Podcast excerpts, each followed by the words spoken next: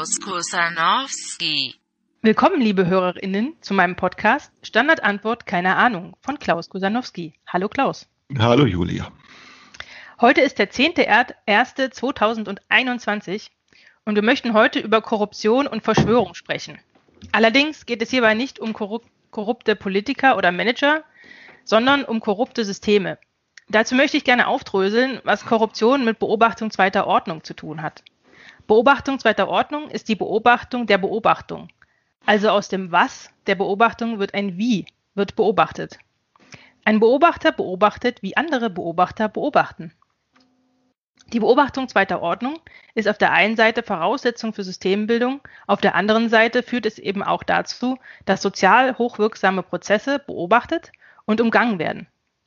Wenn dies wiederum beobachtet wird, entstehen Beschreibungen, die von korrupten Subjekten handeln und Verschwörungen, die zu der Korruption führen sollen. Besonders brisant und aktuell ist diese Beobachtung, wenn es um das Politiksystem geht. Dazu möchte ich kurz ein paar Tweets von Enno Park vorlesen. Bei den Tweets geht es um den Umgang der Politiker mit Corona. Er, er schreibt, Politikerinnen sollen entscheiden und regulieren. Das mit dem Argument Eigenverantwortung bleiben zu lassen, ist quasi Politverarbeitsverweigerung.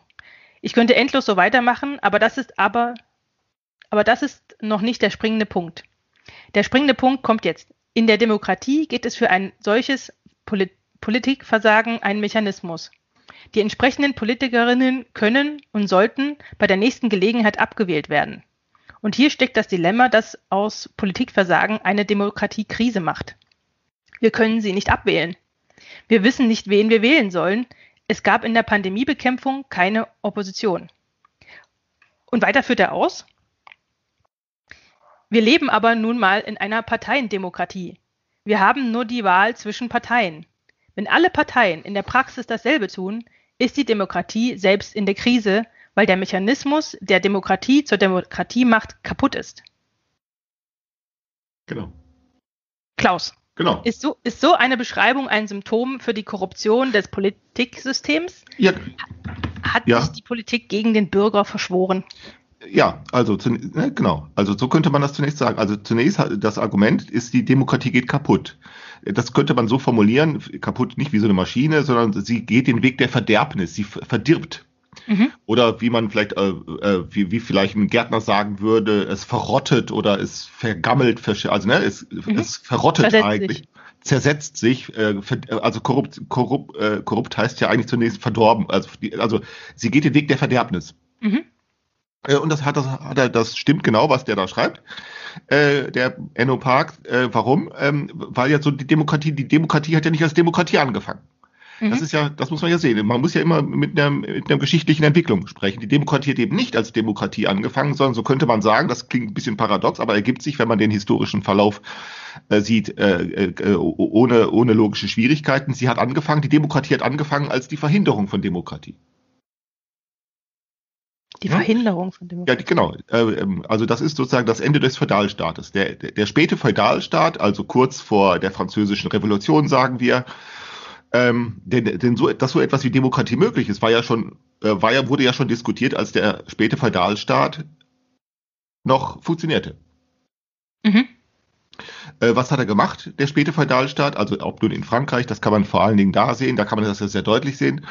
Ähm, er hat versucht, das zu verhindern. Also sprich, die größten, äh, weiterhin dafür zu sorgen, der größte Teil der Bevölkerung in Frankreich, um nur Frankreich als Beispiel zu Mhm. wählen, hat dafür gesorgt, durch, durch seine Steuern, hat dafür gesorgt, äh, dass der Staat äh, funktionieren konnte, hatte aber selber im Staat keine Mitspracherecht. Das Mhm. war 98 Prozent aller, der ganzen Bevölkerung ungefähr. Ne? Oder also 90, über 90 Prozent, also fast alle, hatten überhaupt Mhm. gar kein Mitspracherecht. Ne? Warum? Das wurde nämlich genau verhindert. Mhm. Äh, Und zwar in dem Maße verhindert, äh, wie die Forderung danach kam, es soll gestattet werden. Also da, sozusagen, dass die, dass die Bürger, äh, dass die Bürger äh, äh, eben als, als Rechtssubjekte, äh, also nicht nur als Rechtssubjekte anerkannt werden, das waren sie ja schon, weil sie ja Verträge schließen konnten, sondern eben auch als politische Subjekte, damit als Entscheidung, als an, an Entscheidungen zu beteiligen. Mhm. Und das wurde verweigert. Und da kann wir sehen, dass schon der späte Feudalstaat, also in Frankreich, die Königs, die, letzt, die letzten, sagen wir, äh, fünf Jahre, zehn Jahre der Königsherrschaft, dass das schon der Anfang der Demokratie war, also durch die Verhinderung der Demokratie. Mhm. Äh, und jetzt passierte, dass dann der Staat, der französische Staat, der französische Königshof pleite war, also der konnte, der hatte sich überschuldet, das ist äh, ein ganz normales Schema. Und jetzt waren die sozusagen nicht mehr handlungsmächtig und jetzt waren diejenigen, die aber das Geld beisteuern konnten, das waren die Bürger, die, das waren jetzt die Rechtssubjekte, das waren diejenigen, die Kaufverträge abschlossen und damit eben Steuern zahlen. Und die konnten sagen, wir geben Geld, wenn. Ja, wenn wir eben, äh, äh, wenn nicht nur dieser oder jene Beschluss gefasst wird, sondern wenn gener generell gesagt wird, dass wir politische Einflussnahme haben dürfen. Mhm. Also sprich, okay. wenn wenn, also wenn wir jetzt alle Bürger sind und ne, das hat dann dazu geführt, dass der König sich gefallen lassen musste, auch nur ein Bürger unter anderem zu sein, was natürlich eine schwere Beleidigung war. Aber kannst, das heißt, das hat, hat, aber auch was mit dem, mit dem Staatshaushalt zu tun. Das ist nicht nur ja, sozusagen. Ja, dass es eben nicht nur darum ging, es ging nicht nur darum, äh, zu zahlen für dieses oder jene, äh, äh, äh, sagen wir für einen Krieg zu zahlen oder für den Unterhalt des Staates zu zahlen, also ja oder nein zu sagen, sondern überhaupt an Entscheidungen äh, äh, beteiligt zu werden. Mhm. Das ist ja genau vom 4, 5, 15. Jahrhundert, vom 15. Jahrhundert, so kann man das ungefähr sagen, 15. vom 15. Jahrhundert bis zum bis ins äh, 18. Jahrhundert hinein ha, äh, war, hatte sich ja ein neuer Stand herausgebildet, äh, nämlich der, der sogenannte bür bürgerliche Stand, ja, genau. der, der ja ähm, äh, äh, ein Untertan war ähm, ähm, aber der, weil er sozusagen den Geldverkehr und den Geld- und Warenverkehr äh, bewerkstelligte, äh, derjenige war, der zahlen musste. Wenn die Könige sagen wollten, wir brauchen Geld für, äh, um Erbschaft auszuzahlen, wir brauchen Geld für Kriege, wir brauchen Geld, um den Hofstaat zu unterhalten, ähm, dann wurden die immer zur Kasse gebeten, weshalb die gesagt haben, ähm, das geht nur, wenn wir überhaupt als Stand akzeptiert werden. Deshalb ist sozusagen in diese mittelalterliche Gesellschaft ein weiterer Stand eingeführt worden. Aber dieser Stand konnte nur Ja oder Nein sagen. Äh, wenn es darum ging, Finanzierungen ähm, zu ermöglichen oder zu mhm. verhindern. Äh, ähm, äh, und das hat tatsächlich 400 Jahre lang ist das gegangen, also den bürgerlichen Stand. Da, damit war in diesem Feudalsystem der bürgerliche Stand sozusagen, der war da eigentlich gar nicht ursprünglich gar nicht vorgesehen, weil nämlich diese Bürger, das war überall in Europa so, kein Land hatten äh, und also kein eigenes Land verfügt hatten. Weil halt keine Adligen. Genau die hatten kein Land und die hatten keine eigene Sicherheit, sondern sie hatten eigentlich nur Geldverträge, sprich also Verträge auf Geldzahlung ähm, für Waren oder auf Geldzahlung für, für Geld, Kredit, also sprich äh, für Zins. Äh. Und dafür, deshalb konnten die Geld geben. Und das mhm. brauchte, das wurde, das wurde gebraucht. Und dieses Geld wurde eingetrieben an den, auf den Märkten, sprich, da ist also wirklich so ein, ein, so ein Zahlmeister rumgegangen äh, und hat den Leuten die Standgebühr, so wie das heute auf äh, Flohmärkten immer noch gibt. Ja. Oder sie haben in, an den Stadttoren gestanden mhm. und haben Zoll erhoben vor den Stadttoren innen und außen, ne, oder sie haben an äh, ähm, äh, sie haben an Brücken gestanden oder an Furten gestanden. Okay, das heißt, das heißt, das hat auch äh, was mit dieser Entwicklung zu tun. Das, das hat, da hatten wir irgendwann, glaube ich, schon mal drüber gesprochen, ähm, dass sozusagen der, Ad, der Adel immer mehr, äh, ähm, also der Adel kam in, in, in Geldnot, ähm, und hat dann auch äh, Grundstücke verkauft, ne? Ja, genau. Also das und ist, der Adel wurde sozusagen peu à peu seit dem 15. Jahrhundert immer mehr in die, in die, in die, in die, in die sozusagen Schuldknechtschaft hinein äh, weil sie Geld sich geliehen haben und zwar bei Bürgern. Mhm, genau. Und die haben dann eben gesagt, äh, wir zahlen, äh, also wir, wir sind auch bereit, äh, auf äh, äh auf, auf, auf Geldzahlung zu verzichten, wenn wir dafür andere Privilegien bekommen. Das ist genau das, was gegenwärtig China macht. China kauft überall, China investiert überall in Afrika, äh, Infrastrukturprojekte, äh, auch ähm, ähm, in, in, in Asien, äh, in Sri Lanka und überall. Äh, und wenn sie, wenn die geben Kredite dafür, äh, und wenn die nicht bezahlt werden oder bezahlt werden können, dann, dann, dann lassen sie gelten, dass auch andere, ähm, äh, dass auch andere äh, äh, dass, dass dem Staat auch andere Vergünstigungen erteilt werden. Zum Beispiel, dass die Staaten sich neutral erklären gegen irgendwelche politischen Angelegenheiten. Also die wollen sozusagen auf diesem Wege ihre, ihre Politik, ja. ihre Politik äh, äh, exportieren. Sie wollen also nicht nur ihre, ihr Geld exportieren, nicht nur ihre Waren exportieren, nicht nur ihre Arbeitskräfte exportieren, sondern auch ihre Politik. Und etwas Ähnliches hat sich sozusagen vom 15. bis zum 18. Jahrhundert auch in Europa ereignet, dass die, dass die, dass die Bürger gesagt haben, wir zahlen wenn dieses oder jenes veranstaltet oder unterlassen wird. Und wenn nicht, wenn die Zahlung, also wir verzichten auf Zahlung für den Fall, dass der, äh, dass die Adligen oder die Herrscher äh, zahlungsunfähig war, dann akzeptieren wir als Entschädigung zum Beispiel Landbesitz oder wir akzeptieren ähm, Besitz von Minen mhm. oder Besitz von Häfen oder Privilegien irgendwelcher Art, äh, irgendwelche oder Steuerfreiheit oder irgendwelcher Art. Also die haben sozusagen immer nur gesagt, als Stand haben wir damit eine eigene innerhalb des Getriebes eine eigene Position und, ähm, äh, und können jetzt Bedingungen stellen. Mhm. Und was sich aber nun ereignet hat bis ins 18. Jahrhundert, war, dass sie eben nicht nur Ja oder Nein gesagt haben zu diesem oder jenem, sondern dass sie jetzt gesagt haben, wir sind nicht nur der, diejenigen, die Ja oder Nein sagen, der, der bürgerliche Stand, sondern die haben den bürgerlichen Stand umgeändert in das, was die ganze Nation angeht. Also ein Stand selber hat sich als die ganze Nation beschrieben. Mhm. Einfach aufgrund der Tatsache, dass dieser Stand, also der bürgerliche Stand in Frankreich, 90 Prozent oder über 90 Prozent der ganzen Bevölkerung ausmachte, was ja damit zusammenhing, dass ja auch die Bauern selber schon verbürgerlicht waren. Das ist ja genau deshalb war Frankreich ja so unglaublich leistungsfähig, weil auch. Aber dann hat das, dann hat das aber auch was mit der äh, mit der Geldwirtschaft zu tun. Ja, natürlich also, hat das was mit der Geldwirtschaft. Aber was ich nun was nun passiert war, war, dass, dass eben jetzt gesagt wird, der, der bürgerliche Stand gesagt hat, es geht nicht nur um Standesinteressen im, im 18. Jahrhundert, mhm. im späten, sondern, also um die Standesinteressen des, Bürger, des Bürgertums, sondern es geht jetzt um die Interessen der ganzen Nation. Mhm. Die hat also jetzt ihre eigene Standesinteressen zur Angelegenheit der ganzen Nation erklärt. Und damit sind sie nicht nur äh, Rechtssubjekte, die Bürger, sondern jetzt politische Subjekte.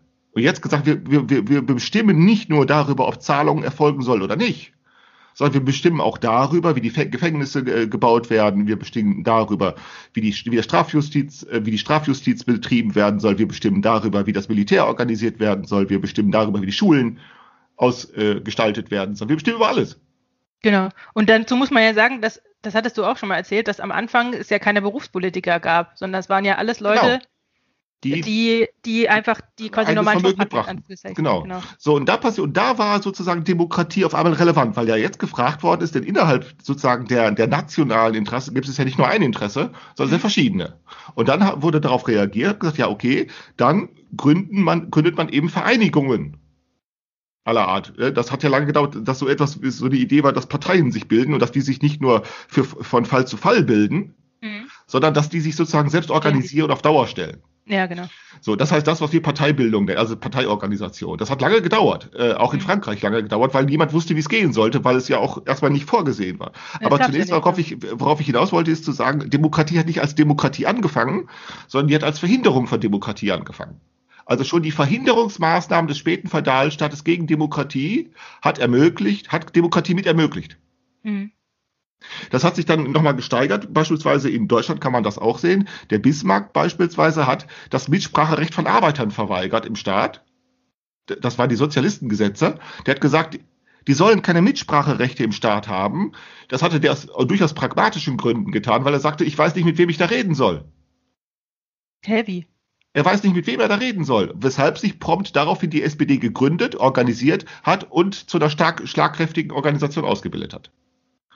Ah, weil sozusagen kein, weil kein Chef gab von den genau, Arbeitern. Richtig, genau, es gab keinen Chef. Genau, mit wem soll man da reden und worüber? Und wer gibt auch Garantien, dass wenn man Vereinbarungen äh, macht, dass sie auch eingehalten werden? Also musste sich die SPD gründen.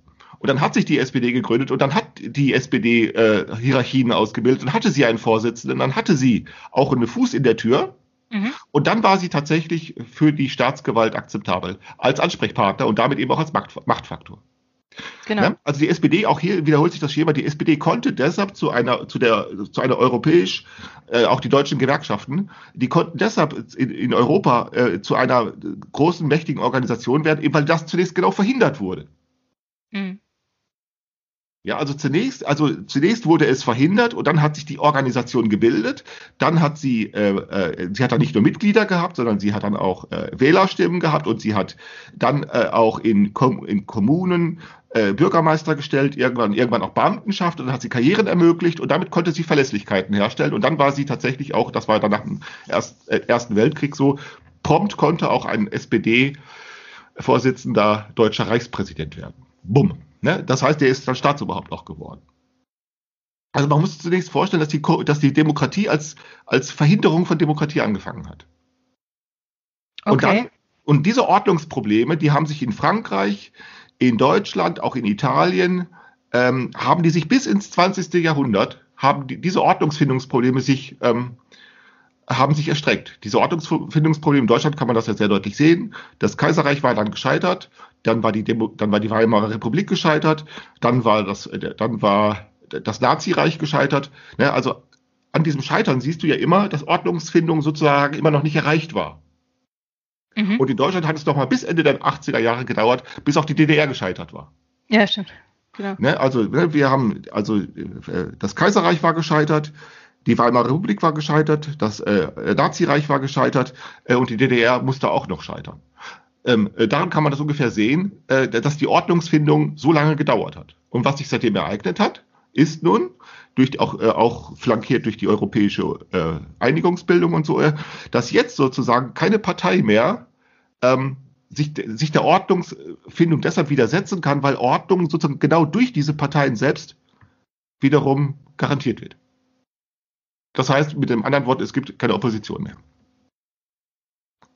Okay, die, die, da Alles die, diesen, diesen Übergang, den würde ich jetzt gern, würde ich jetzt gern nochmal vertiefen, weil ich verstehe, ich verstehe noch nicht ganz, ähm, weil das hört sich für mich so an, als äh, äh, äh, dass sozusagen die Demokratie so lange funktioniert hat, in Anführungszeichen, wie sie selber noch nicht stabil war. Genau, richtig, ganz genau. Dass sie nämlich genau so lange einigermaßen äh, funktionieren konnte, wo sozusagen das, das, das, das Spiel von Regierung und Opposition immer noch sozusagen mindestens, mindestens die Option hatte oder die Forderung hatte, dass auch anders, dass der Staat auch anders geordnet werden könnte. Das spielte bei äh, Willy Brandt damals noch eine ganz große Rolle, weil der ja damals gesagt hat, diese Außenpolitik von Willy Brandt gesagt, äh, äh, wir können, äh, wir können auch etwas gegen diesen Kalten Krieg machen. Wir können sehr wohl etwas dafür machen, äh, äh, auch diesen, äh, äh, auch diese, diese, diesen eisernen Vorhang zu überwinden. Wir müssen dann aber erstmal die Position der anderen anerkennen. Sprich, in, bei der Willy Brandt war es ja sowohl den Warschauer Pakt als auch,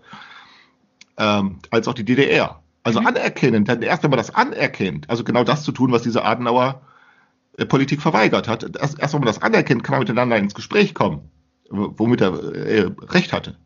Ne, da war noch immer noch die Idee ist, wir können immer noch etwas zur Ordnung. Es, es, es wurde immer noch Ordnungsfindung verweigert von der Adenauer-Ära. Das war tatsächlich so, denn das kann man ja sagen, weil ja die Sowjetunion auch eine Siegermacht des Zweiten Weltkriegs war. Mhm. Äh, und dann hatte sie ganz legitimen, also der deutsche Staat hatte seine Legitimität verspielt. Mhm. Die äh, vier Besatzungs-, die vier Siegermächte haben Deutschland besetzt. Dazu zählte eben auch die Sowjetunion. Also auch die Sowjetunion hat dazu beigetragen, den Faschismus zu Fall zu bringen.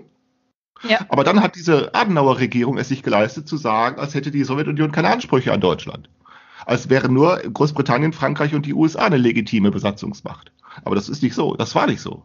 Mhm. Die haben einfach geweigert, sich zu sagen, wir, wir akzeptieren nicht, dass, äh, dass die Sowjetunion einen legitimen Anspruch an Deutschland hat. Und das war, äh, das war eine absolute, das war eine absolute Blockade. Das war eine absolute Blockade, das war eine, sozusagen eine Verkennung der Tatsachen. Und genau das hat dann, also das hat noch dazu geführt, dass immer noch Ordnungsprobleme äh, entstanden waren. Also immer noch war nicht geklärt, wie soll das denn mit Demokratie laufen? Mhm. Weshalb dann eben äh, ähm, äh, bei Willy Brandt es hieß, nee, wir müssen das akzeptieren, dass es die Sowjet nicht nur, dass es die Sowjetunion gibt, sondern dass sie eine legitime Besatzungsmacht ist und dass sie dann auch einen Staat gründen kann auf deutschem Boden. Ähm, das ist legitim. Mhm. Damit hat er nicht gesagt, mir gefällt das. Ja, klar. Das haben die ja nicht gesagt. Sie haben nur gesagt, das ist erstmal legitim, weil nur wenn man das legitim setzt, kann man Verhandlungen führen. So, und dann ist natürlich der, die Sowjetunion erst, äh, dann ist dieser Warschauer Pakt zusammengebrochen, dann die Sowjetunion und jetzt sozusagen ist, sind diese Ordnungsfragen auch geklärt. Und jetzt gibt Mhm. es nichts, was sich dieser Ordnung mehr widersetzt. Weil alle mit, ah, weil alle mit Demokratie einverstanden sind. Ja, ja, ja, genau. Es gibt ja nicht nur mit Demokratie, das waren sie vorher auch, sondern weil es jetzt sozusagen über dieses Einverständnis wiederum keine verschiedenen. Vorher waren sie auch mit einverstanden. Übrigens, auch das muss man sagen, auch wenn man das manche nicht hören möchte, auch die, auch, auch die, äh, äh, auch äh, Ulbricht und äh, Honecker waren ja mit Demokratie einverstanden, die hatten nur ein anderes Verständnis dafür. Ja, also, genau. es, Also, was muss man ja nun auch fairerweise hinzufügen. Ja. Das war halt nur eine andere Art von Demokratieverständnis. Aber auch die Sowjetunion war, wollte was von Demokratie haben. Was auch immer. Die hatten sich das halt anders vorgestellt. Die haben sich schon schon vorgestellt, dass diese Sowjets, dass das auch äh, demokratische äh, Institutionen sind, was nicht der Fall war. Aber das ist ja nun eine andere Frage. Ähm, der Punkt ist, äh, nicht nur, dass es keine Widerstände gegen Demokratie gibt, sondern es gibt auch äh, überhaupt keine Ordnungswiderstände mehr. Das heißt, der, der Widerstand ist weggegangen, deren Wegen, an, an, dem sich sozusagen die Ordnungsfindung erhattet hat. Aber was ist, woran, woran ähm, äh, lässt sich der Widerstand feststellen? Also der Widerstand heißt, ich rede nicht mit dir. Der Widerstand ja. heißt, ich ignoriere deine Interessen. Also, das ist der Widerstand. Gehen wir mal in Deutschland durch, Bismarck. Also, das heißt, die Sozialistengesetze. Der Widerstand war, äh, nein, es dürfen, es können nicht alle an, äh, es können nicht alle Bürger an der Kampf um der Macht im Staat beteiligt werden. Das ist, das, ist, das ist eigentlich der Kernwiderstand. Ja, zuerst. So, also, ne? und es hat sich aber eine SPD gebildet, weshalb er dann gesagt hat, ja, dann muss das eben verboten werden. Ne? Da muss das Sozialistengesetz, dann wurde die SPD verboten und so. Dann ah, hat man okay. festgestellt, das klappte überhaupt nicht. Nee, nee, die, ganz im Gegenteil, das Verbot der SPD hat dazu geführt, hat ja gerade dazu geführt, dass sie ihre Organisationsfähigkeit verbessert hat. Sprich, sie hat äh, überall Parteigruppierungen gegründet. Sie hat überall Mitglieder eingesammelt. Sie hat überall dann auch in den äh, Stadtparlamenten irgendwann doch Bürgermeister gestellt, obwohl sie verboten war. Sie hat eben sehr wohl äh, Druck. Und wieso ging das, wenn man, wenn die das verboten haben? Ja, da, weil sie sozusagen gegen die Tatsache nichts machen konnten. Die Tatsache, sie wurden eben auch gewählt. Äh, und vor allen Dingen, es musste ja auch, eine, es mussten ja auch Gesetze gemacht werden. Etwa, denke dir mal diese Elendsquartiere in Hamburg, in, in, in, in, in Sachsen, in den Industriegebieten, die ganzen Elendsquartiere, äh, auch im Ruhrgebiet. Äh, das waren ja regelrechte Elendsquartiere. Mhm, also okay. das hat ja jeder gesehen, das haben Ärzte gesehen. Wir, Virchow ist so ein ganz bekannter äh, Professor für Medizin gewesen. Das haben die ja gesehen. Das, das geht ja so nicht, dass die da so leben. Das mhm. haben ja auch Rechtsanwälte gesehen. Mhm. Also es, es gab ja so, das sogenannte liberale Bildungsbürgertum. Die haben ja gesehen, dass man die Menschen so nicht wie Tiere halten kann. Ja, sie sollten leben, sie sollten leben, sie, sie waren plötzlich Rechtssubjekte, also das war die ganze befreite Leibeigenschaft, äh, die ganzen befreiten leibeigenen Bauern waren plötzlich Rechtssubjekte, mhm. äh, aber hatten nicht die Chance, so zu leben. Denn wer mhm. Rechtssubjekt ist, muss ja auch sozusagen äh, vertragsfähig werden. Vertragsfähig heißt also Ja und Nein sagen können. Äh, aber das sollten sie eben nicht. Sie sollten zwar leben wie Bürger äh, oder sie sollten sein wie Bürger, wurden aber nicht so behandelt. Mhm. Und das ging nicht. Deshalb musste man eben sagen, sie brauchen Hygiene, sie brauchen Wohnungen, die sauber sind, sie brauchen äh, äh, Toiletten und sie brauchen ähm, Abflusskanal ähm, und sie brauchen äh, äh, Schulen, sie brauchen Ärzte, das brauchen mhm. die Menschen. Also ähm, und darüber können nur diejenigen urteilen, die mit den Menschen auch zu tun haben. Ja, genau. Und deshalb kann man diejenigen, die mit den Menschen zu tun haben, äh, äh sozusagen, deshalb kann man denen nicht das Mitspracherecht verweigern, weshalb die dann natürlich auch in die Parlamente gekommen sind. Also das ging einfach nicht. Die Tatsachen sozusagen haben sich dann eben doch durchgesetzt. Man konnte zwar versuchen, die SPD zu verbieten, aber damit hast du nicht die Probleme verboten. Kannst du, kannst du mal was Aktuelles, ähm, weil ich, ich kann mir das immer noch sehr schwer vorstellen, dass man, wenn man, wenn man sagt, nee, ihr, ihr kommt hier nicht rein, ihr, ähm, wir, wir, wir verbieten es euch, ähm, dass es halt trotzdem funktioniert hat. Also ja, das war dieser zum Beispiel dieser Professor Virchow in Berlin in der Charité. Das war so ein Professor, der der, der war so ein liberal gesinnter äh, Bildungsbürger. Der war Professor, Professor, ich glaube sogar Medizin, ich weiß, war für Medizin, ich glaube Mediziner. So, das heißt, das heißt, die anderen haben sich dann auch dem angenommen. Ja, also, natürlich. Also, also das, das, okay, also es war nicht nur so, dass, dass sozusagen zwei Fronten aufeinander nee, äh, nee. geprallt sind, sondern die anderen, deren Sache es eigentlich nicht war, die aber dennoch die Zustände beobachten konnten, haben sich dem angenommen und haben dann quasi Partei für die Arbeiter genau. äh, ergriffen. Genau, das, ah, okay. also, also sozusagen das, was von Leninisten immer geleugnet worden ist. Die haben ja immer behauptet, es gäbe unversöhnliche Klassengegensätze. Das stimmte nicht. Ja, ja, es gab nee, keine unversöhnlichen Klassengegensätze. Das stimmte ja. nicht sondern im Gegenteil, es hat tatsächlich, äh, äh, das war auch später dann für die SPD auch echt ein Problem, dass sie sich dann gefragt haben, wollen wir uns sozusagen, äh, wenn wir, wenn wir sozusagen Emanzipation haben wollen, also Emanzipation heißt hier äh, die Befreiung aus der Vormundschaft, äh, können wir, ist es dann rechtens, das war ja dann ein, Argument bei Rosa Luxemburg später, äh, können wir, äh, laufen wir nicht Gefahr, uns in die Vormundschaft des liberalen Bürgertums zu begeben. Mhm. Das stimmt, das stimmte nicht, das Argument. Ja. Aber tatsächlich, es war das liberale Bürgertum, dazu gehörten Ärzte, Dazu gehörten Rechtsanwälte, hauptsächlich ähm, äh, Publizisten, ähm, äh, äh, die dann gesagt haben, äh, also wir können diese Zustände nicht einfach so lassen. Mhm. Äh, ähm, äh, das hat auch dann zur, SP zur Gründung der SPD geführt. Ähm, Okay. Also zunächst, was ich sagen will, man hat dann versucht, die SPD zu verbieten im Bismarck-Staat, aber damit kannst du die Probleme nicht verbieten. Genau. Also sie müssen doch irgendwie behandelt werden. Ähm, äh, das führte dann zu der Radikalisierung und zu der Spaltung der SPD. Ähm, äh, dann kamen sozusagen erst die Kommunisten auf. Also äh, die, die kommunistische Partei ist ähm, erst 1919 in Deutschland erst 1919 entstanden. Mhm. Die ist also erst spät entstanden, weil die nämlich gesagt hat, wir wollen sozusagen den, den Weg der, der Versöhnlichkeit nicht mitgehen. Mhm. Also dieser Leninismus, ne, dieser Bolschewismus, Leninismus, äh, auch diese Rosa Luxemburg hat gesagt, wir, wir gehen den Weg der Versöhnlichkeit nicht mit, weil wir nämlich am Ende immer nur verarscht werden. Ja, genau. Ne? Äh, ein, das stimmte einerseits, aber nicht andererseits. Ich will damit sagen, ähm, und dann und dann kam sozusagen der der der äh, dann ist die Staatsgewalt ja selber in Widersprüche verwickelt gewesen. Äh, insbesondere in Deutschland äh, war das, was das die ganze Rüstungspolitik angeht. Man hat jetzt verstanden, nachdem äh, man Dampfschiffe hatte, nachdem man Stahlschiffe hatte, nachdem man die Hinterlader hatte. Ähm, äh, und nachdem man dann vor allen Dingen auch später erst, nachdem man dann die auch die mat- automatische Nachlade hatte, die Nachladung hatte, also wo man sozusagen nicht mehr zielen musste, wo man also praktisch keine geschickten Soldaten mehr brauchte. Ja. Solange man ja noch Hinterlader hatte, brauchte man noch den geschickten Soldaten, der noch zielen kann. Spätestens mit dem Maschinengewehr musste man auch nicht mehr zielen können. Ja, genau, das hat man einfach draufgehalten. Genau, man hatte Stahlschiffe. Ähm, dann hatte man ja erhöhte Anforderungen an die Beschaffung, äh, äh, an die Beschaffung, also das heißt die Wege, die Kontrolle über die Wege. Und die Kontrolle über die Wege waren äh, internationale Wege, sowohl über Land als auch über Wasser. Äh, in, in Deutschland hat man beispielsweise diese, diese Bahn von Bagdad gebaut, nach, von Bagdad nach, ähm, nach Istanbul. Ne, da hat man dann regelrechte äh, Erschließungsprojekte finanziert Mhm.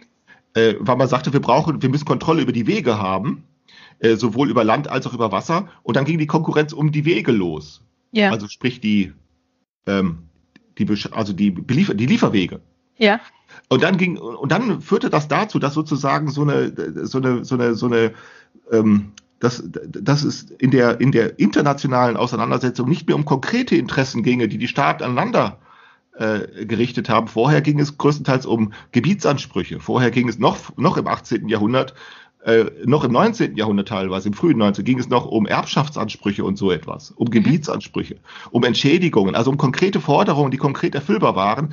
Dann im, im, in in der zweiten Hälfte des 19. Jahrhunderts, nachdem man Stahlschiffe hatte, äh, die ja nicht mehr abhängig davon waren, ob, man, ob der Wind blies oder nicht. Das ist ja das Wichtige daran. Also Dampfschiffe hatte, Ja. ähm, dass man dann, dass man dann Hinterlader hatte, äh, als man dann eine du völlig durchsetzungsfähige äh, Militärorganisation hatte, ging es nicht mehr um konkrete Forderungen, die irgendjemand konkret erfüllen könnte, sondern nur noch sozusagen um die Erwartung darauf, Ja. dass andere Und so hat dann der Ka- Kalte Krieg dann. und Ja. so, hat, so haben die Strukturen, die später in den Kalt, Kalten Krieg gemündet haben, später, die haben 100 Jahre zuvor schon sich entwickelt. Nämlich die Aufrüstung, die Möglichkeit allein, dass man übervorteilt werden könnte. Das nannte man dann im Wilhelminischen Kaiserreich, äh, auch das Deutsche Kaiserreich will einen Platz an der Sonne haben. Also sprich Aber- die Aufteilung Afrikas und so weiter. Okay, aber war, war das dann eine Zeit, wo auch noch ein Widerstand, wo es noch einen Widerstand gab? Ja klar, weil man eben meinte, sozusagen den Obrigkeitsstaat äh, durchsetzen zu können.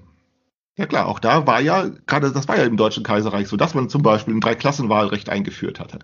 Ne, dass also sozusagen der Krupp, da der dieser, dieser äh, Alfred Krupp, der hatte als einzelner, als einzelner Mensch, hatte der so viel Stimmrecht äh, wie seine ganze Arbeiterschaft, die 100.000 Leute waren. Das war ja dieses Dreiklassenwahlrecht. Mhm. Ne, weil das wurde nach Steuer, äh, das wurde danach äh, berechnet. Okay, äh, aber jetzt, was hat das jetzt mit dem Kalten Krieg, mit der Zeit vom Kalten Krieg? Ja, es ging um diese, also der Kalte Krieg später, was sich da aufgetürmt hatte, war eigentlich, dass es, so- dass es sozusagen bei der Politik dann nicht mehr um ganz konkrete Forderungen gibt, die irgendjemand konkret erfüllen könnte, Mhm. Sondern nur noch die Erwartung darauf, dass man vielleicht übervorteilt werden könnte. Weshalb jetzt Aufrüstung sein muss äh, und weshalb auch die Leistungsschau sein muss, der Leistungsvergleich sein muss, weshalb man dann in Deutschland beispielsweise angefangen hat, eine Flotte zu bauen. Und diese Paraden und so ein Spaß. Ja, ja, eine, eine Flotte zu bauen, um Großbritannien auf der Weltmeere Konkurrenz zu machen und so etwas. Also es ging nur noch, es ging also nicht nur um, um eine konkrete Forderung, die konkret erfüllt werden könnte, Mhm. sondern nur noch um die imaginären Interessen einer, einer Nation. Man könnte auch sagen, ähm, die Probleme, die mit der, mit der, mit den Anfängen der Demokratie bearbeitet wurden, die begannen sich aufzulösen. Nee, die, die haben ihre eigenen Institutionen geschaffen. Die haben geschaffen, dass jetzt beispielsweise Ministerien ähm, immer mehr Ach so, zuständig. äh, genau, die wurden organisiert. Also die Genau. Problemlösung wurde organisiert, sagen wir es so. Genau. Der Staat hat sozusagen genau diese ganzen Auf, äh, Forderung, äh, ähm, Anforderungen, die sich daraus ergaben, sozusagen absorbiert. Der hat das aufgenommen. Mhm. Ne, Schulpflicht. Äh, Zum Beispiel konnte dann ähm, in Deutschland konnte eine Schulpflicht auf einmal durchgesetzt werden. Versuche, eine Schulpflicht einzuführen, hat es schon im 18. Jahrhundert gegeben, aber das konnte nie durchgesetzt werden. Mhm. Auf einmal ging's. Und man hat dann auf, auf einmal verstanden, dass die Schule eine Vorschule zur Kaserne ist. Mhm. Äh, beispielsweise. Ne? Ähm, auf einmal konnte eine Schulpflicht durchgesetzt werden. Auf einmal da, in Deutschland, das war äh, ja auch äh, das Interessante, konnte auf einmal durchge äh, nach dem Ende des ähm, äh, Kaiserreiches konnte ein Frauenwahlrecht durchgesetzt werden, 1919. Ne? Die, in der Mhm. Weimarer Republik hat es ein Frauenwahlrecht gegeben. Das hat es noch nicht überall in Europa gegeben. Nee.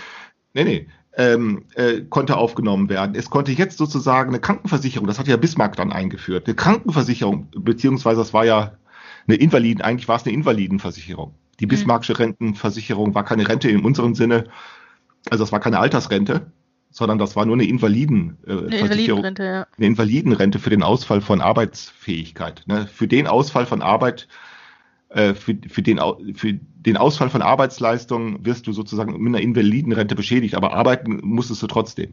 Aber gut, so war zunächst die Idee. Der Staat hat gesagt, okay, wir nehmen die Probleme ernst. Also eine Krankenversicherung, eine Invalidenversicherung, eine Schulpflicht. Ähm, wir nehmen die ganze ähm, Normierung, äh, Standardisierung, ob das nun technische Normierungen waren und so weiter. Ne? Äh, es müssen natürlich auch Behörden geschaffen werden. Hm.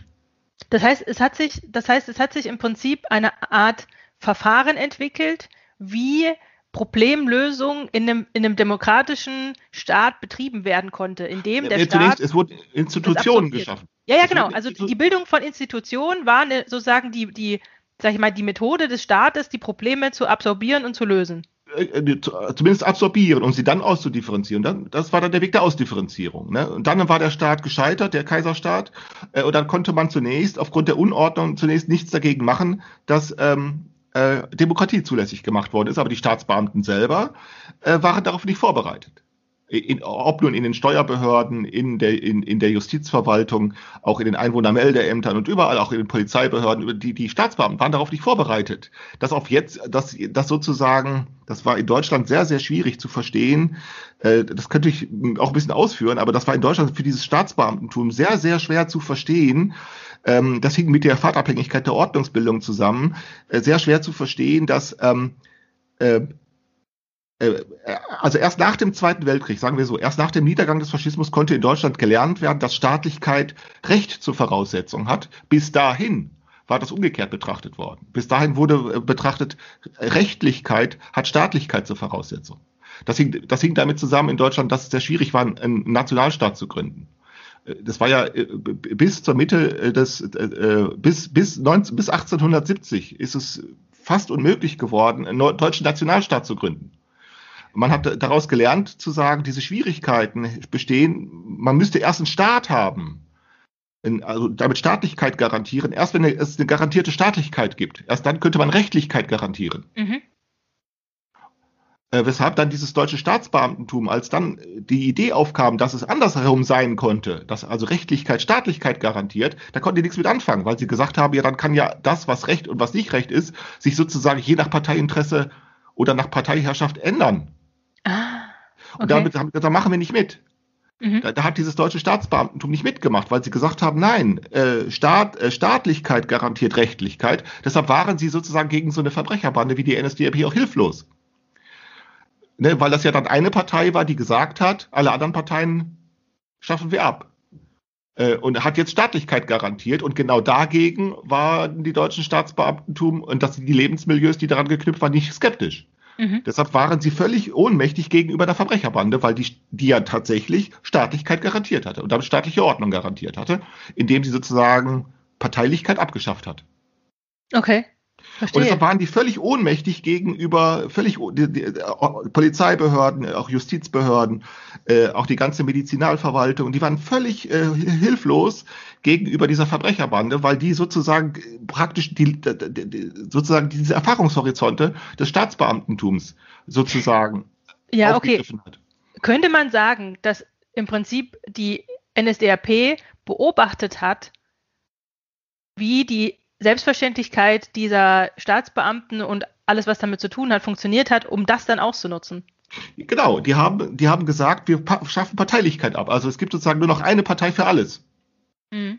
Und diese Das wäre, Partei, da würde ich jetzt, da würde ich jetzt zum Beispiel so die, das wäre für mich jetzt der Anknüpfungspunkt zu, zur Beobachtung zweiter Ordnung. Also man, man beobachtet im Prinzip, wie sozial hochwirks, hochwirksame Prozesse funktionieren oder was sozusagen wie, wie beobachtet wird und kann das dann wiederum ausnutzen. ja genau. Ne, und dann erst nach dem, und, und, ne, und deshalb war der Staat sozusagen, die, die waren völlig ohnmächtig gegen diese Verbrecherbande, weshalb sie mit ihr zusammen gemeinsame Sache gemacht haben. Mhm. Weil sie praktisch nicht, oder weil sie eben gegen Staatlichkeit und gegen die Durchsetzungsfähigkeit von staatlicher Ordnung nicht, nicht skeptisch waren, sondern im Gegenteil haben gesagt, ja, okay, das machen wir. Wenn also dann, als sie dann mit der, mit der, mit, mit, äh, der, der, mit dem Massenmord angefangen haben, da gab es keinen relevanten Widerstand.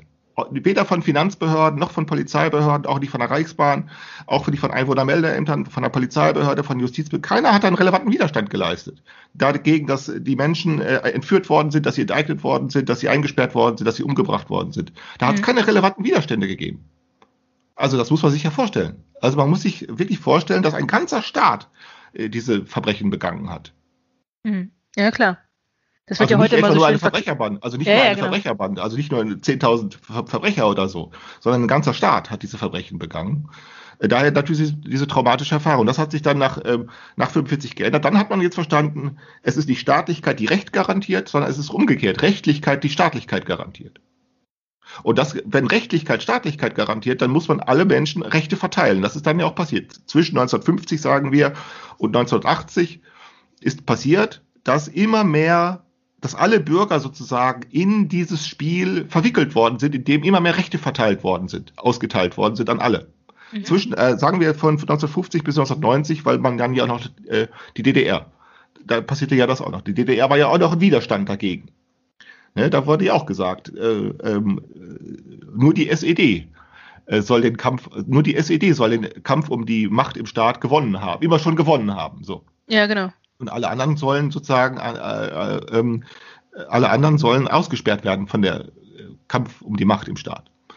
Also bis von 1950, sagen wir, nennen, wir mal Deutschland, von 1950 bis 1990, also 40 Jahre lang hat das gedauert, bis sozusagen eine komplette Verwicklung aller in die Probleme sozusagen der Ordnungsfindung der Staatsgewalt ähm, vollzogen, sich vollzogen hat. Alle haben Rechte, alle, alle haben irgendeine Position, alle haben irgendeinen Willen, alle haben irgendwelche Möglichkeiten, alle haben irgendwelche Rechte. Mhm. So. Ähm, äh, und dagegen ist keiner skeptisch. So, und das heißt, die Ordnung hat sich vollzogen. Es gibt, und der Widerstand ist jetzt weggefallen. Seit 1990 ist der Widerstand weggefallen, deren wegen äh, sich diese Ordnung gründen konnte. Das hat sich weiter vollzogen, nämlich spätestens dann, als also auch noch die Grünen äh, äh, in der Regierung beteiligt worden sind, als dann bald darauf auch die linke Partei an der Regierungsbildung beteiligt worden sind. Ähm, äh, jetzt geht es ja auch immer noch weiter. Es geht ja weiter, dass ähm, äh, äh, man auch anfängt im Rechtssystem, dass man beispielsweise anfängt, so ein paralleles Recht gelten zu lassen. Äh, wenn es bei Ehescheidungen zum Beispiel geht, dass wenn Leute, weiß ich nicht, aus Marokko stammen oder aus Afghanistan stammen, dass die sich nach islamischem Recht scheiden lassen können und so etwas. Mhm. Ähm, das, äh, man fängt ja auch weiter an, dass man jetzt diese Familienideologie endlich zusammengebrochen ist. Das hat auch lange gedauert. Ja, genau. Äh, ähm, äh, dass auch uneheliche Kinder jetzt gleichberechtigt werden mit ehelichen Kindern. ja, oder äh, Heirat von Homosexuellen und so. Heirat von Homosexuellen, das ist dann später gekommen. So, also das heißt, die ganzen Widerstände brechen weg, deren die die die die an die sozusagen sich aufgetürmt hatten, um äh, Demokratie zu ermöglichen. Die sind alle weggebrochen und das heißt, wir haben jetzt gegen diese Ordnung selber keinen Widerstand mehr. Und das Was heißt hat das- jetzt, Ja, das genau. heißt, der Ergebnis, die Ordnung ist korrupt. Okay, aber da würde ich jetzt gerne noch mal ein bisschen äh, äh, reingehen. Also was heißt das denn korrupt? Korrupt heißt in dem Sinne, dass, ähm, äh, weil niemand mehr Widerstände gegen diese Ordnungsbildung hat und das sozial hochwirksame Prozesse sind, können sie im Prinzip hintergangen werden. Nein, sondern hintergangen eben nicht, sondern sie können eben nicht mehr hintergangen werden. Ganz genau. Sie, du kannst sozusagen nur noch mitmachen. Du kannst sozusagen nicht mehr Nein sagen. Warum? Weil auch das Nein sagen letztlich auch schon verrechtlicht ist. Das Nein sagen ist verrechtlicht, das Nein sagen ist äh, äh, ökonomisiert, das Nein sagen ist ästhetisiert, äh, das, das Nein sagen ist, ist sozusagen die, die Ordnung selber. Jeder kann zu jedem Zeitpunkt zu allem Nein sagen. Ja, genau. Also ich kann einfach nicht wählen. Das, tu, das ist sozusagen erlaubt, ich, dass ich nicht wähle. Dass ich nicht, nicht äh, an mich Doch, an du kannst auch nicht wählen. Du kannst also auch nicht wählen, aber auch das ist noch äh, jederzeit möglich. Ja, genau. Also ich, ich, ich die, also die Wahl, also die Bundestagswahl, ich darf sozusagen nicht wählen. Ich, ich, darf, ich darf nicht hingehen. Also Ja, aber auch das darfst du noch. Ja, ja, eben, das will ich damit sagen. Also ich, ich darf nicht, nicht hingehen dürfen. oh, wie, wie Ja, genau. formuliert man das? Ja, Genau. aber du weißt, was ich meine, ne? Also Genau. ich kann, ich werde nicht dafür bestraft, wenn ich mich sozusagen der äh, der, der, der, der Bildung der Demokrat des, des der äh, also die, na, an der Parteienbildung, äh, an der an der Verteilung von Opposition und Regierung, wenn ich mich daran nicht beteilige, daran äh, das darf ich. Das, das ist, äh, da Du gibt es keine Strafe für. Also das Nein sagen ist jederzeit ein Ja sagen geworden. Ja, genau. Okay, aber Also das heißt, niemand kann praktisch mehr Nein sagen, weil das Nein sagen selbst, selbst dazugehört. okay, aber was hat das jetzt zum Beispiel mit dem zu tun, was der Inno Park beschreibt? Also Ja. dass, dass es keine Opposition mehr gibt. Ja, haben wir ja nicht mehr, weil äh, eine Opposition wäre ja äh, sozusagen eine, die man sozusagen versuchen sollte, an der Beteiligung der Macht zu, äh, zu hindern. Aber genau das gelingt nicht mehr, sondern was es nur gibt, ist, dass verschiedene Parteien, dass verschiedene, also vier oder fünf verschiedene Parteien betreiben einen Kreistanz, einen wechselnden Kreistanz der Beteiligung an Regierung. Okay, das heißt im Prinzip, was es vorher gab, dass im Prinzip der, ich meine, aber kann man sagen, dass der Wählerwille, wie, wie es immer so schön beschrieben wird, dass der Wählerwille äh, früher eine Rolle gespielt hat und Nein, heute sondern nicht? der Wählerwille hat nie eine Rolle gespielt, sondern was immer nur eine Rolle gespielt ist die Fiktion, dass es einen Wählerwillen gibt, aber es gibt überhaupt gar keinen Wählerwillen, weil keiner der Wähler ist. Du bist Ja, nicht genau. der Wähler und ich bin das auch nicht. Niemand von uns ist der Wähler. Das ist nur, das ist eine nur durch diese staatliche Ordnung selbst produzierte Fiktion, der Wählerwille. Okay, Ke- Keiner Das- kann ihn machen. Ja, ich ja, kann den genau. ja nicht machen. Und du kannst den auch nicht machen. Aber wie kommt das denn, dass, die, dass diese Fiktion so stabil ist, dass die Leute tatsächlich glauben, wenn sie eine bestimmte Partei wählen, werden ihre Interessen vertreten? Das kann sein, wenn genau dieser Prozess der Beteiligung an die Verwicklung in diese Machtspiele selbst noch andauert. Wenn also es nicht selbstverständlich ist, dass jeder seine Meinung äußert. Du musst dir das wirklich vorstellen, was 1968, 1969 passiert ist in Westdeutschland. Da ist passiert, dass äh, 20-jährige, 25-jährige Studenten, die auf einmal gesagt haben, wir gehen jetzt auf die Straße und protestieren gegen den Vietnamkrieg, worauf der Staat gesagt hat, das dürft ihr gar nicht. Haben gesagt, doch, das dürfen wir wohl. Mhm. Der Staat hat gesagt, das dürft ihr gar nicht. Ihr, ihr dürft gar nicht einfach auf die Straße gehen und gegen den Vietnamkrieg protestieren. Da haben die gesagt, doch. Und dann wurde gesagt, okay, ihr dürft es. Nee, dann wurde gesagt, dann wurde genau das versucht verhindert. Weshalb es dann diese Wasserwerfer, deshalb dann diese Un Studentenunruhen gegeben hat. Bis dann der Staat gelernt hat, gesagt hat, ach so, die, die doch stimmt, die dürfen das ja. also die dürfen ja gegen den Vietnamkrieg protestieren. Weißt du, so, das dürfen die ja eigentlich, weshalb dann gelernt wurde, ganz mühselig gelernt wurde in Polizeibehörden, dass die, warum die Polizei überhaupt auf eine Demonstration, was soll sie eigentlich da? Sie soll eigentlich die Demonstranten schützen. Ja, genau. Dass sie nämlich gesagt hat, sie müssen nicht die Demonstranten daran hindern, über die Straße zu gehen, sondern sie müssen äh, die, die Demonstranten schützen. Mhm. Und zwar gegen diejenigen, die das verhindern wollen. Genau, Nämlich- aber die gibt es eben nicht mehr. Also ja, ich meine, richtig. Also, also das, das ist eben das, was 1968, 69 passiert ist. Da hat der Staat gesagt, die dürfen gar nicht einfach, die dürfen gar nicht gegen die Springerpresse demonstrieren. Da haben die gesagt, doch, das dürfen wir. mhm. So, und solange das so ist, also solange man immer noch meint, man könnte die Leute an der Beteiligung der Macht hindern, dann entzündet sich sozusagen, dann entzünden sich in der, an der Stelle eigentlich nur, ähm, äh, äh, da entzündet sich ähm, eigentlich nur diese eine, ja, eine autopoetische Selbstwiderständigkeit. So, und dann ist passiert, dass eben dann der Staat gelernt hat, zu sagen, nee, doch, die dürfen das eigentlich. So, weshalb immer mehr Leute, weshalb dann eben nicht nur die Studenten protestiert haben, also Ende der 60er Jahre waren es nur Studenten. Und in der Folge war es in den 70er, 80er Jahren, dass immer mehr angefangen haben zu protestieren. Was ja auch nicht normal war, dass Bauern protestiert haben auf der Straße. Es war ja schon in den 80er Jahren erkennbar, dass sogar Polizisten irgendwann protestiert haben auf der Straße. Hat es ja auch schon gegeben. aber wie würdest du, Polizeidemonstrationen. genau, aber, aber, aber das hat ja, könnte man sagen, dass der Staat gelernt hat, dass die Demonstrationen nichts machen? Genau, weil sie nämlich gesagt haben, es kommt nicht darauf an, dagegen etwas zu machen, sondern es, es reicht völlig, wenn man es Erlaubt. ordnet. Es reicht Ordnet, völlig, wenn man es genau. ordnet. Und die Ordnung ist denkbar einfach. Nämlich, du meldet die an. Genau. Du brauchst du beim Ordnungsamt anmelden, du musst deinen Namen nennen, ein Formular ausfüllen, Stempel drauf, fertig.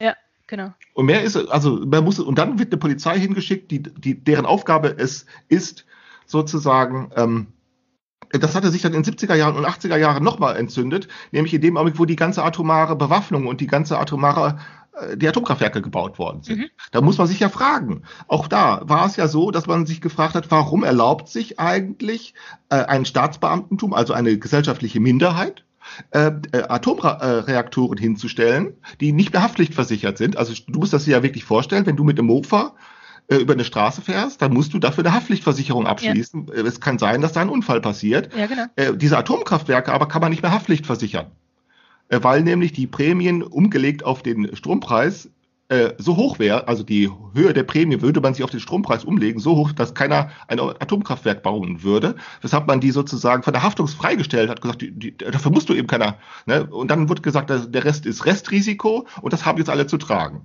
Und wenn sich jetzt dagegen Leute wenden und sagen, das wollen, das wollen wir nicht, wir wollen also nicht ein Atomkraftwerk vor die Tür äh, gestellt bekommen und damit äh, uns sozusagen der Gefahr einer atomaren Verseuchung aussetzen, dann sagt der Staat, doch, das müsst ihr euch gefallen lassen. Weshalb sich prompt Widerstand zeigte. Der sind, also da wo ich herkomme, vom Niederrhein und Kalker, da, wollte, da sollte so ein schneller Brüter gebaut werden. Also da sind äh, Menschen enteignet worden, da ist geprügelt worden, da hat es Verletzte gegeben. Äh, Und nicht nur da, sondern äh, überall. Da hat einfach der Staat gesagt, nö, also ihr dürft dagegen gar keine Widerstand leisten, weshalb die Menschen gesagt haben, doch, das dürfen wir. In den 90er Jahren hat es sich immer noch in dein Lüchow-Dannenberg, da ist es ja bis heute so, dass da dann der Atommüll gelagert werden soll. Ja, die, der ganze, die ganzen äh, Versuche, die Castor, äh, Castor Ja, ne, da, da wird, da wird sozusagen der, da wird, da wird der Atommüll durch die Landschaft geprügelt, ne, weil die Leute sagen, wir haben ein Mitbestimmungsrecht darüber, was vor unserer Haustür deponiert wird und was nicht. Ja, aber, aber das, das ist ja auch wirkungslos. ja sicher. Ja, das hat sich ja dadurch entschärft, dass jetzt der Staat gesagt hat, das mit der die, die Atomkraft war ein Irrtum. Ja? Also das hat sich ja jetzt dadurch, also das muss man nicht sagen, es ist ja dadurch Ah. entschärft worden. Das, das, das ist ja der Irrtum, der ja erst in dem Augenblick einsichtig wird, wo man sieht, die Schäden und die möglichen Schäden sind eben doch wahrscheinlicher, als man das denkt. Das war ja dann Als dann- Fukushima. Ja, Genau, Fukushima. Äh, Ja, Fukushima ja war klar. eigentlich, im Prinzip war Fukushima äh, eigentlich so, so der, ähm, das Feigenblatt der Politik zu sagen, ähm, jetzt dürfen wir uns gegen die Konzerninteressen stellen, weil dieser Schaden ist nicht mehr zu leugnen. Es war ja am Anfang gar nicht die Konzerninteressen, die die Atomkraft einführen wollten. Das war es am Anfang. In den 50er Jahren hatten die Konzerne, äh, waren damit gar nicht einverstanden. Äh, Ja, aber es ist trotzdem schwierig für die Politik gegen äh, Lobbyinteressen der Energiekonzerne was zu Das tun. sind gar nicht so sehr die Konzerninteressen selber, sondern RWE und so weiter gehört ja größtenteils kommunalen Betrieben. Also die ganzen Aktien, die sind ja äh, in Staats, also von RWE. Die sind zu, zu einem ganz großen Teil sind die äh, Aktien von RWE äh, in den, im Besitz von Kommunen. Und die gern die Dividende hätten, weil sie damit ihre kommunalen Aufgaben. Also das ist ein bisschen komplizierter. Es handelt sich nicht nur um Konzerninteressen. Okay, okay. Also es ist ein bisschen komplizierter. Ich will damit nur sagen, ähm, dass, der, dass die ganze Atomkraft also auf Irrtum beruht hat, Mhm. Äh, äh, muss auch erstmal herausgefunden werden. Ja, genau. Weil das langsam verstehbar ist, dass ähm, die Atomkraft, die Nutzung der Atomkraft ein Irrtum ist, ist ist das sozusagen als Widerstand auch weggefallen. So. Und also es gibt sozusagen die ganze, die, die staatliche Ordnung hat sozusagen zu einem großen Teil ziemlich viele Irrtümer eingesehen. Also welche Irrtümer hat sie alle eingesehen? Für, für, also Atomkraft, das hatten wir gerade. Welche Irrtümer noch? Also alle Menschen müssen an, alle Menschen müssen das Recht bekommen, sich an der Macht an, der, an, an, an den Kampf um die Macht zu beteiligen. Ähm, es kann nicht sein, äh, dass Frauen äh, äh, ähm, äh, ihre Männer fragen müssen, äh, ob sie Erwerbsarbeit nachgehen dürfen Mhm. oder nicht. Das war bis in die 70er Jahre hinein noch. Hat der Staat eingesehen. Okay, okay. Al- Also, dass man sozusagen, dass Kinder, nur weil sie unehelich geboren sind, Ja. äh, benachteiligen darf, auch eingesehen. Dass äh, Homosexuelle, Ja. äh, ich heirate, Okay. auch eingesehen. Klaus, Also es ich gibt- muss dich mal kurz abwürgen, weil wir haben nicht mehr allzu viel Zeit. Ich will aber noch mal an den Punkt Dann machen wir heute noch eine zweite Folge. Ja, mach- ja, also, weil, wir ja noch, weil wir ja noch, noch bei dem Punkt sind. Äh, Du musst mich jetzt, ich muss jetzt leider äh, deine Abwürgungsversuch abwürgen.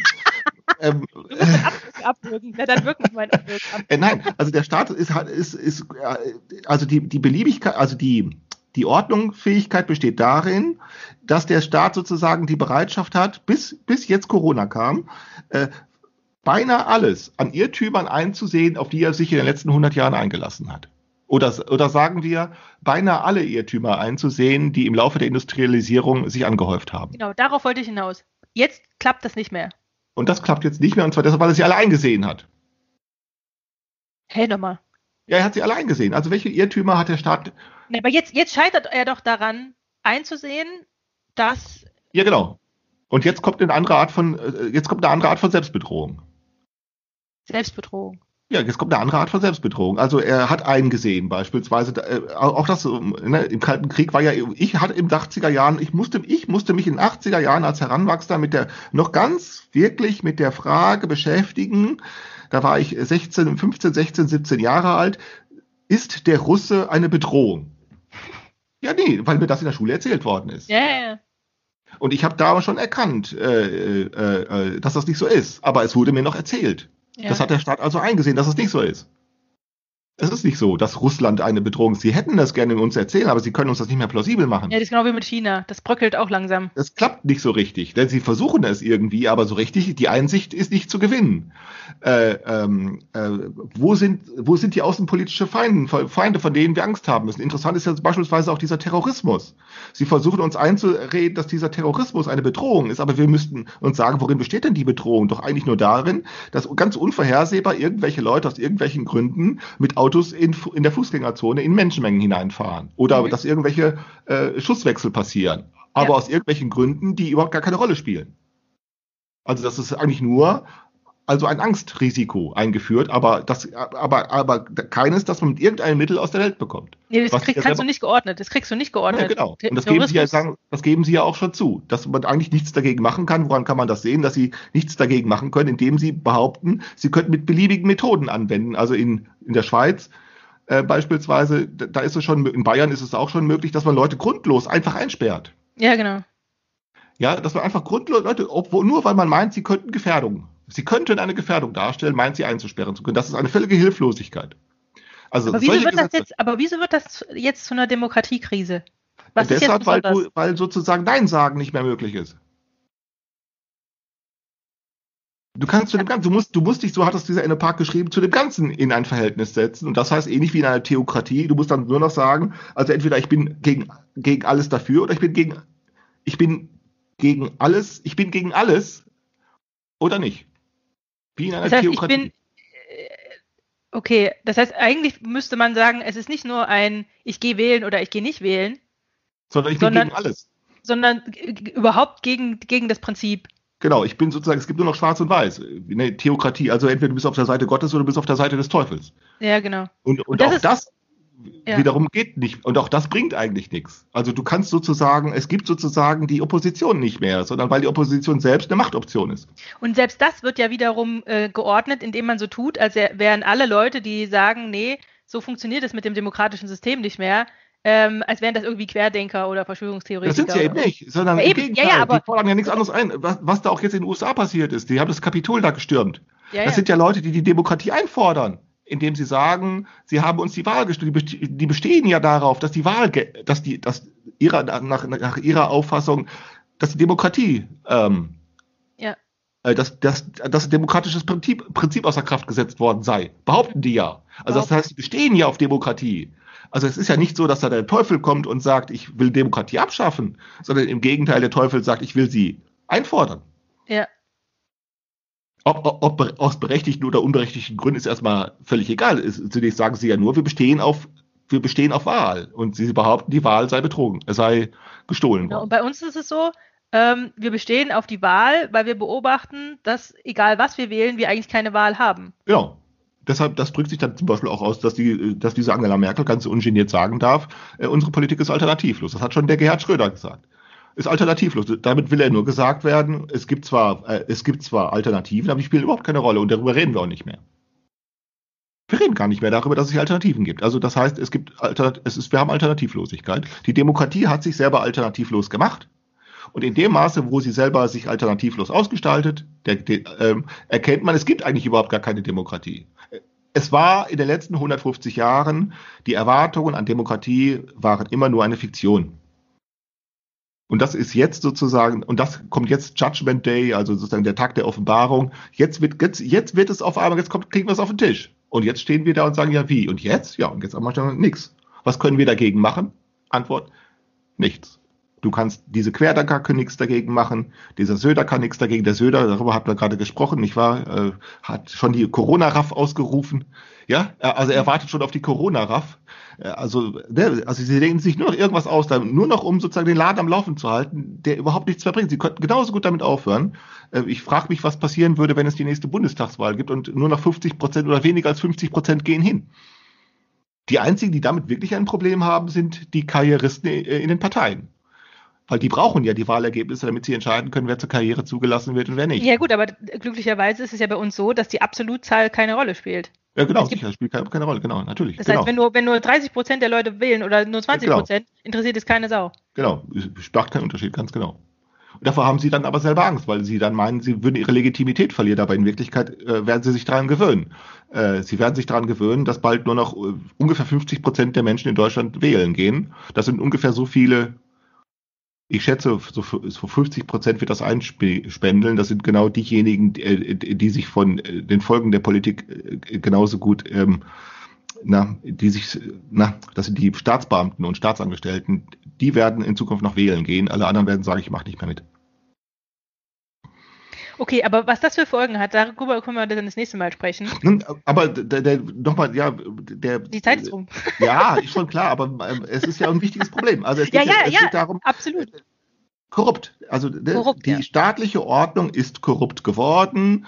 Also das heißt, sie, sie ist sozusagen verdorben dadurch, dass sie erfolgreich ist.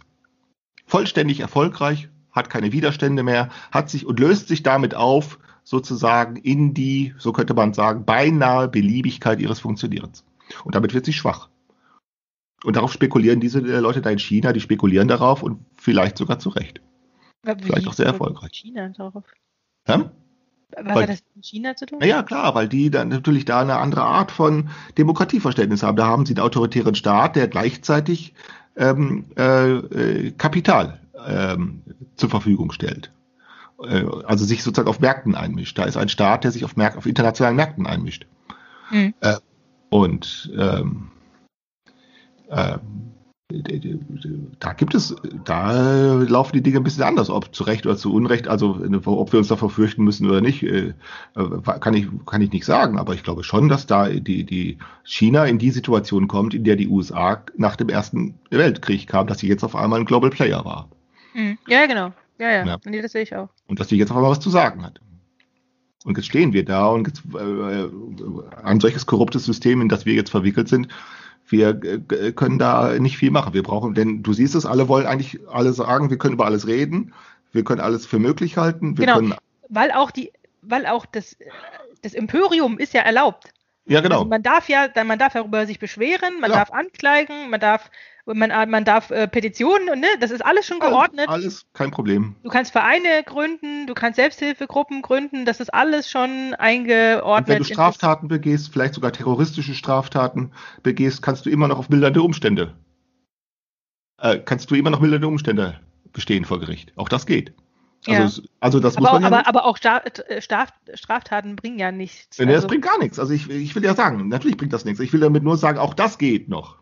Mhm. Also ja, genau. selbst, der, selbst der Straftäter ist nicht einfach nur der Böse, den man sozusagen wie ein, äh, wie, wie ein abscheuliches, äh, wie eine abscheuliche Missgeburt behandelt, sondern auch der darf noch auf Rechten bestehen. Ja, genau. Selbst der darf sich einen Anwalt nehmen und der darf sogar gewinnen. Genau. Auch noch auf mildernde Umstände bestehen. Also, ja, ja. ja. Ja, also das sind äh, korrupte Fälle. Also insofern ist die Analyse von dem Enopark, ja, die ist sozusagen, äh, wir, wir, laufen, wir laufen praktisch zu auf einen theokratischen Apparat, auf ein theokratisches System. Könnte man jetzt vielleicht zum Abschluss noch, vielleicht schaffen wir denn wirklich, könnte man sagen, dass jetzt auch dieser Widerstand, weil im, im Prinzip könnte man doch jetzt eine Analogie ziehen von dem Feudalstaat, den du am Anfang erwähnt hast, der sich sozusagen gegen die Demokratie noch gewehrt hat, ähm, äh, äh, ziehen, also diese, diese Art äh, Widerstand gegenüber etwas Neuem, was wir noch nicht kennen? Ja, ich glaube, dass sich das ankündigt. Ja, ich glaube auch. Ich glaube auch, dass sich jetzt mit diesem Corona-Dingens kündigt sich an oder deutet sich vielleicht an, dass sozusagen jetzt gegen etwas anderem Widerstand geleistet wird. Also es wird sozusagen ein neuer Widerstand gesucht. Mhm. Äh, und ich glaube, dass am Anfang und am Ende von Ordnungsfindungen ähm, im 18. Jahrhundert und jetzt im äh, äh, 21. Jahrhundert, also Ende des 18. Jahrhunderts, das war ja furchtbar, war ja damals, das hat man damals überall in Deutschland genauso wie in England und in Frankreich überall diese staatliche Willkür. Das hing damit zusammen, dass man diese staatliche Willkür, dass also Menschen einfach eingesperrt worden sind, äh, ohne Gerichtsurteile, ähm, in Kerker damals noch im 18. Jahrhundert, ähm, das hing damit zusammen, ähm, dass man, dass verschiedene Rechtsauffassungen gab, die ungeordnet waren. Es gab germanisches Recht immer noch, es gab immer noch traditionelles Recht, es gab wieder römisches Recht, das neu erfunden worden ist und wiedergefunden worden ist. Es gab bürgerliche Rechtsvorstellungen, äh, die einerseits an dem römischen Recht angeknüpft worden haben, äh, aber andererseits eigenwillige neue ähm, Vorstellungen eingeführt haben. Zum Beispiel, was schwierig zu, zu verstehen war, äh, war, dass es so etwas wie eine Unschuldsvermutung gibt, beispielsweise. Mhm. Ne, die Unschulds, die Einführung der Unschuldsvermutung, äh, das ist, äh, das war schwierig, das herzustellen. Und diese äh, unterschiedlichen Rechtsauffassungen, die waren so schlecht geordnet, dass eben die Willkür, die Fürstenwillkür, wie man das damals nannte, die war äh, gegen die, also die, die, die wurde immer belastender, mhm. diese Fürstenwillkür.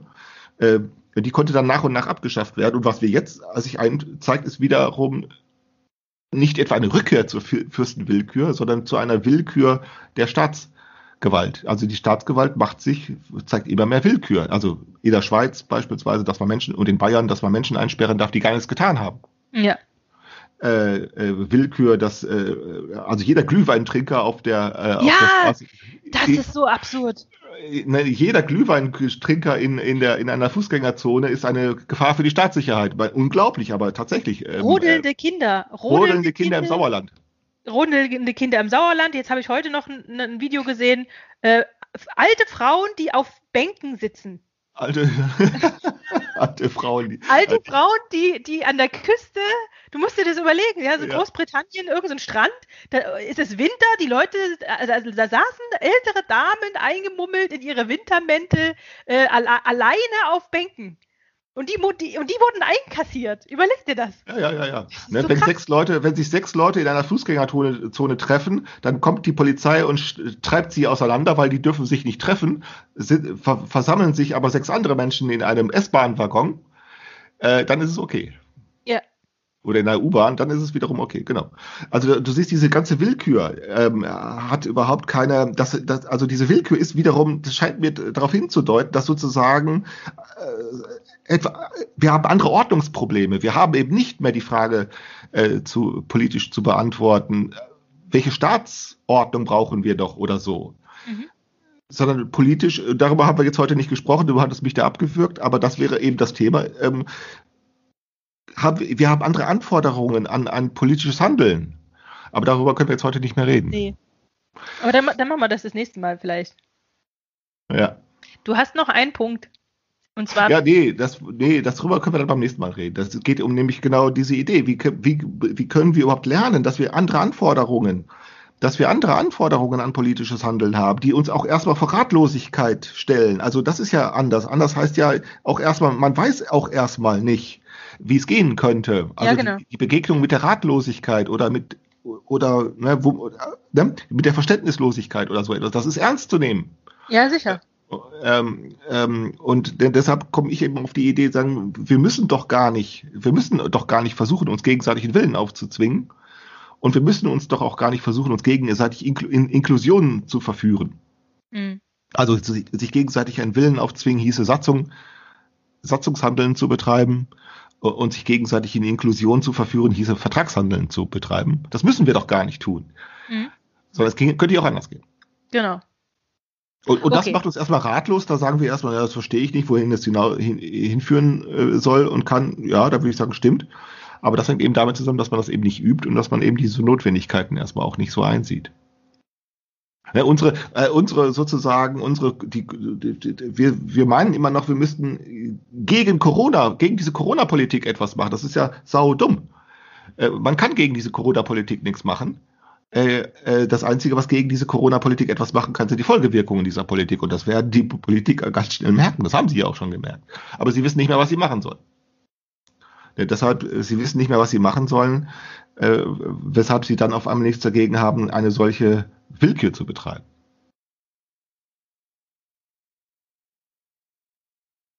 Okay. Weil irgendwas muss man ja machen, also betre betreiben Sie halt irgendwas.